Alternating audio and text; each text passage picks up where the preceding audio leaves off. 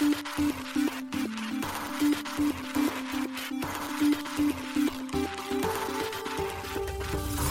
しい経済ニュース。この番組では現当社のメディア新しい経済が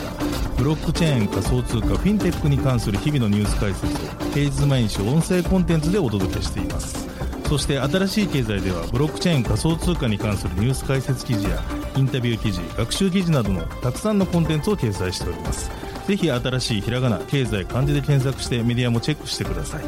そして LINE 公式アカウントではメディアの更新情報を配信しております LINE 公式アカウントにもぜひご登録ください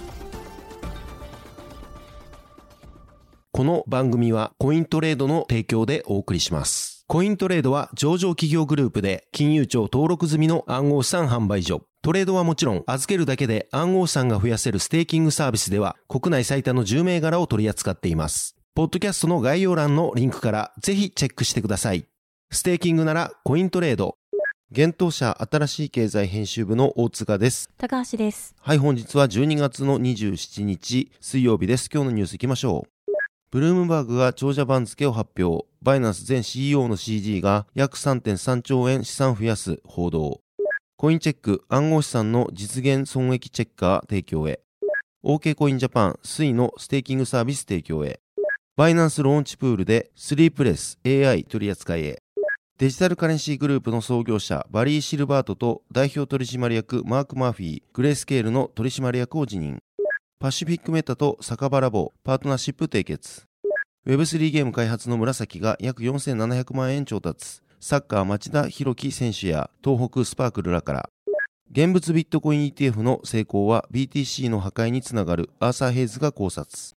一つ目のニュースは、ブルームバーグが長者番付を発表。バイナンス前 CEO の CZ 氏が約3.3兆円資産を増やす報道というニュースです。大手暗号資産取引所バイナンスの前 CEO であるチャンポンジャオ CZ 氏の資産は今年1年間で236億ドル、日本円にして約3.3兆円増加したといいます。ブルームバーグが12月26日報じています。ブルームバーグは CZ 氏の資産を現在362億ドル、約5.1兆円と見積もっていますが、同資産の中にはビットコインや BNB などの暗号資産は含まれておらず、主にバイナンスの株式だといいます。また、ブルームバーグは今年の億万長者指数、長者番付を公開しており、その指数を参考に2022年初頭の CZ 氏の資産は約970億ドル、約13.8兆円であったと説明。今年7月の年初来最高値504億ドル、約7.1兆円から同市の資産はさらに減少したと述べています。なお、CZ 氏は同番付で37位に位置しています。CZ 氏は11月、バイナンス及び同氏が米国の法を犯したことを認め、43.6億ドル、日本円にして約6216億円の罰金の支払いに同意し、規制当局と和解、合わせて CEO を退任しました。しかし、同氏は今年1年で、この罰金の約5億倍超の資産を増やしたことになります。ちなみに、同番付の1位は SNS 大手 X、旧 Twitter などを運営する実業家のイーロン・マスク氏で、純資産総額は2350億ドル、日本円にして約33.4兆円です。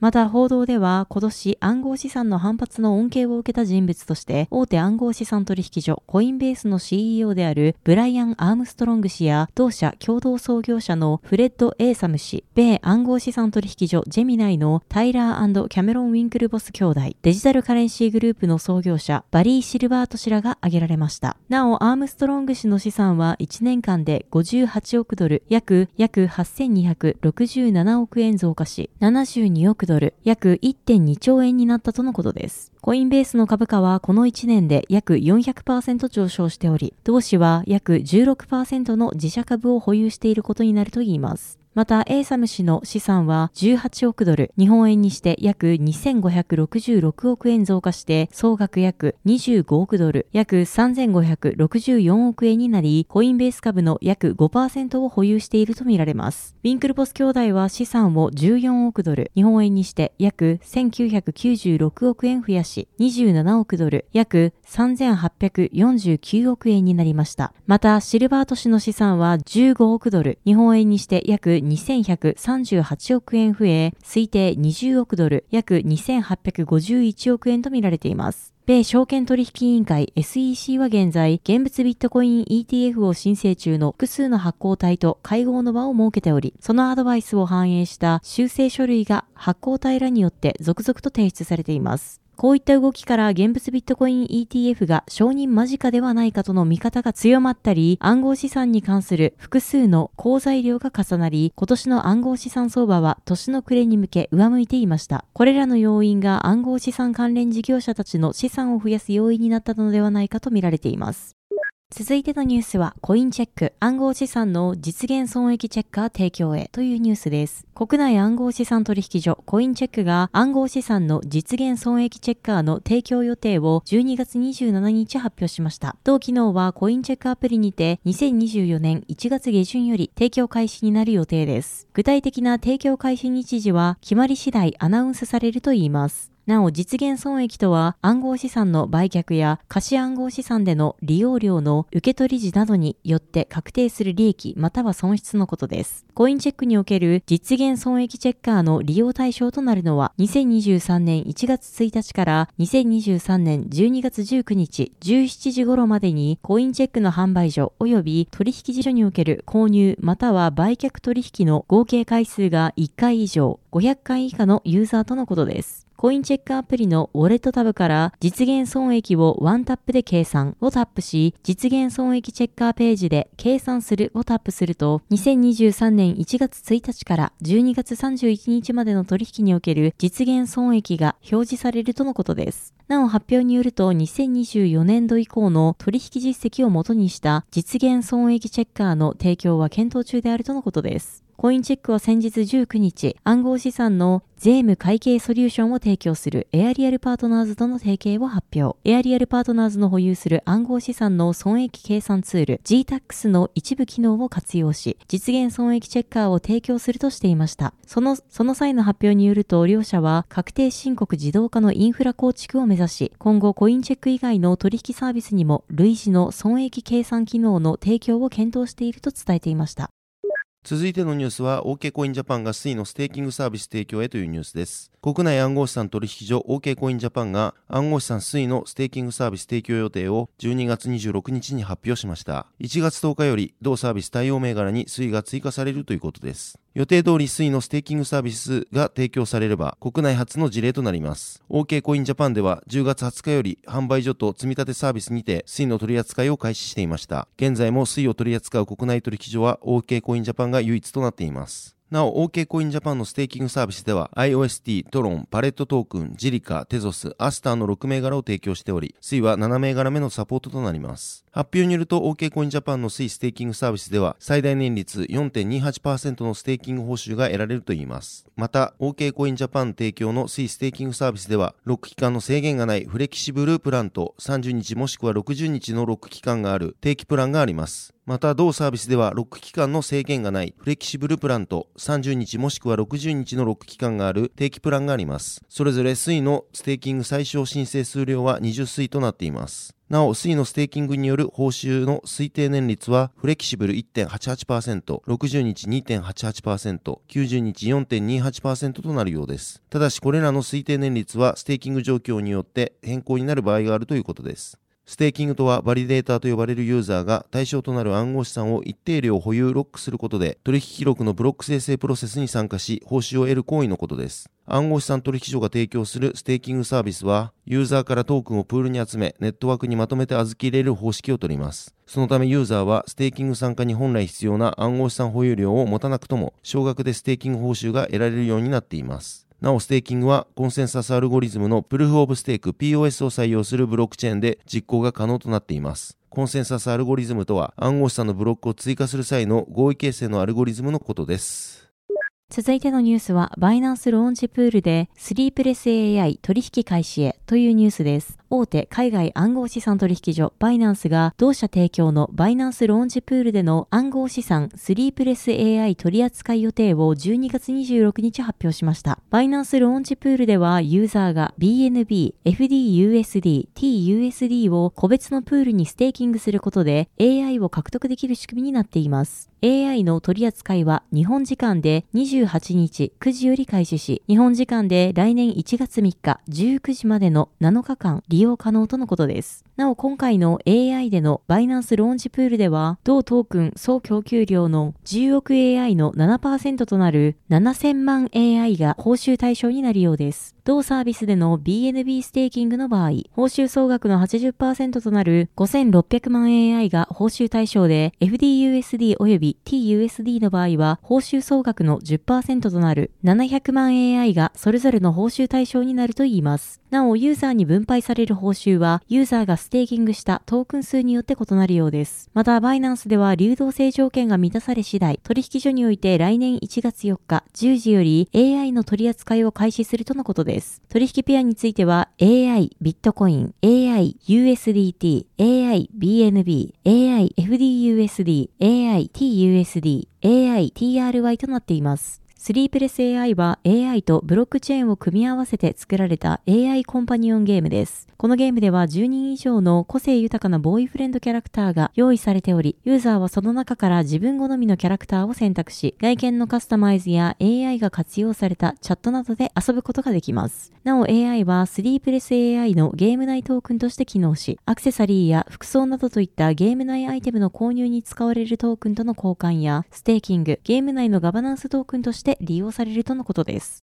続いてのニュースは DCG の創業者バリー・シルバート氏と代表取締役マーク・マーフィー氏、グレースケールの取締役を辞任というニュースです。デジタルカレンシーグループの創業者で CEO のバリー・シルバート氏と同社代表取締役のマーク・マーフィー氏が同社子会社のグレースケール・インベストメンツの取締役を辞任するようです。米証券取引委員会 SEC へ12月26日に提出された書類にて明らかとなりました。書類によれば両氏は2024年1月1日をもって辞任するとのことです。そして同日付でデジタルカレンシーグループの最高財務責任者マーク・シフケ氏、デジタルカレンシーグループの運営担当上級副社長、マーク・クメル氏、グレースケールの最高財務責任者のエドワード・マクギー氏がグレースケールの取締役に選任されます。シフケ氏はシルバート氏の後任として取締役会長に就任するとのことです。なお、書類には今回の人事に関する理由は記されていません。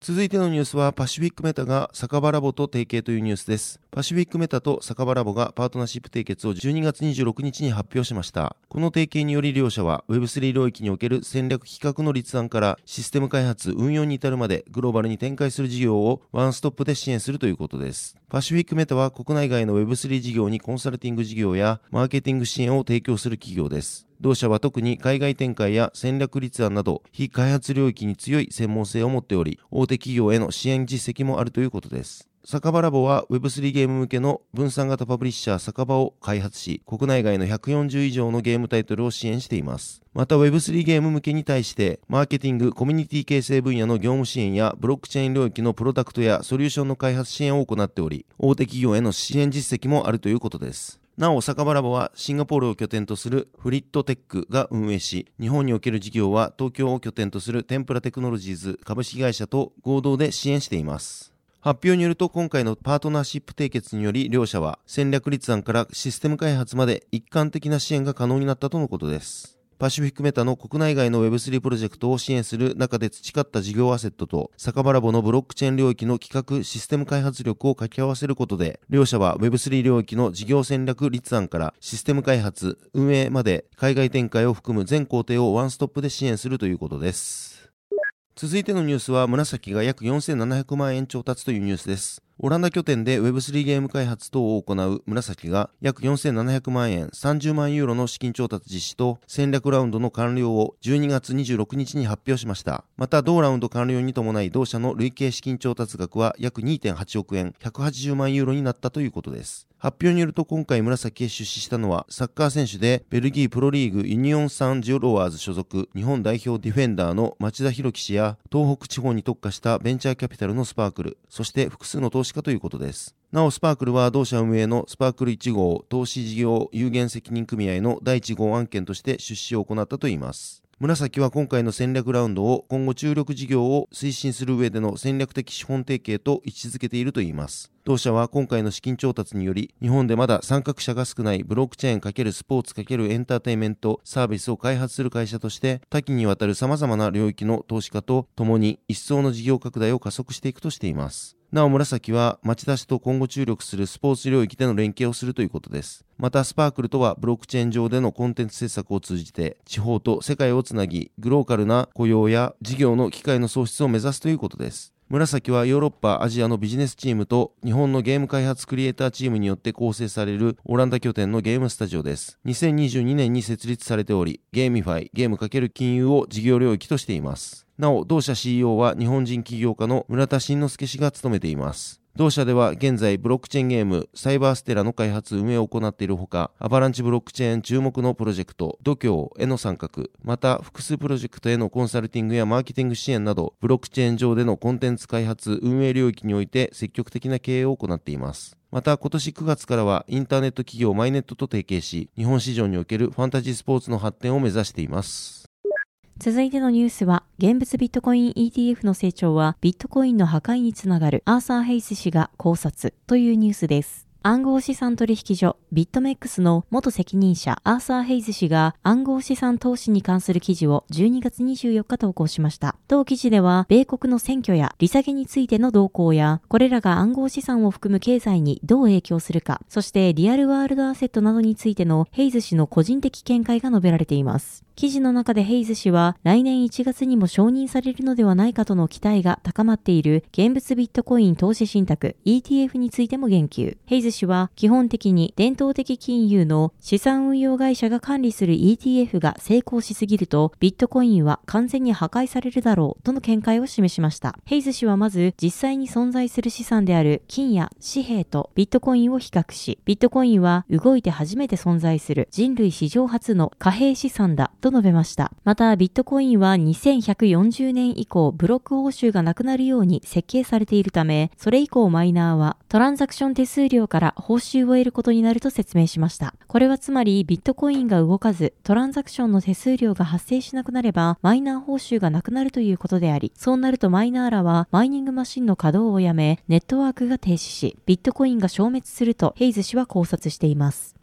現物ビットコイン ETF では実際に資産運用会社がビットコインを保有して運用されることになります。そのため、ヘイズ氏は資産運用会社が ETF のためにビットコインを買い占め、保有するだけで使わないことのリスクに警鐘を鳴らしました。ヘイズ氏は、欧米や中国の大手資産運用会社が流通するビットコインの全てを保有する未来を想像してみてほしいと述べ、一握りの企業が全てのビットコインを保有し、ビットコインのブロックチェーン上でトランザクションが起きない状況では、マイナーはマイニングマシンを動かすためのエネルギー代が支払えなくなり、マシンは停止すると予想。ようならビットコインインとヘイズ氏は続けています。ビットコインが消滅すると考察した一方でヘイズ氏は、ビットコインに代わる暗号資産ネットワークが成長する可能性も指摘しました。そのネットワークはビットコインのリニューアル版かもしれないし、ビットコインを改良した通貨かもしれないとした上で、いずれにせよ、いずれにせよ、非国家管理の通貨と金融システムが再度生まれるとし、その場合は、またも秘密鍵を従来の金融機関に明け渡すことのないよう学んでほしいと伝えました。米資産運用会社ブラックロックは12月、同社が申請中の現物ビットコイン ETF の構造を変更し、米大手銀行が同 ETF の指定参加者 AP になれる可能性を示していました。はい、本日のニュースは以上となります。このように私たち新しい経済編集部では、ブロックチェーン暗号資産に関するニュースを平日毎日ラジオで配信をしております。本日ご紹介したニュースはすべてサイトの方に上がっております。ぜひサイトの方も見に来てください。新しいひらがな、経済漢字で検索して見に来ていただければと思います。それでは本日はありがとうございました。ありがとうございました。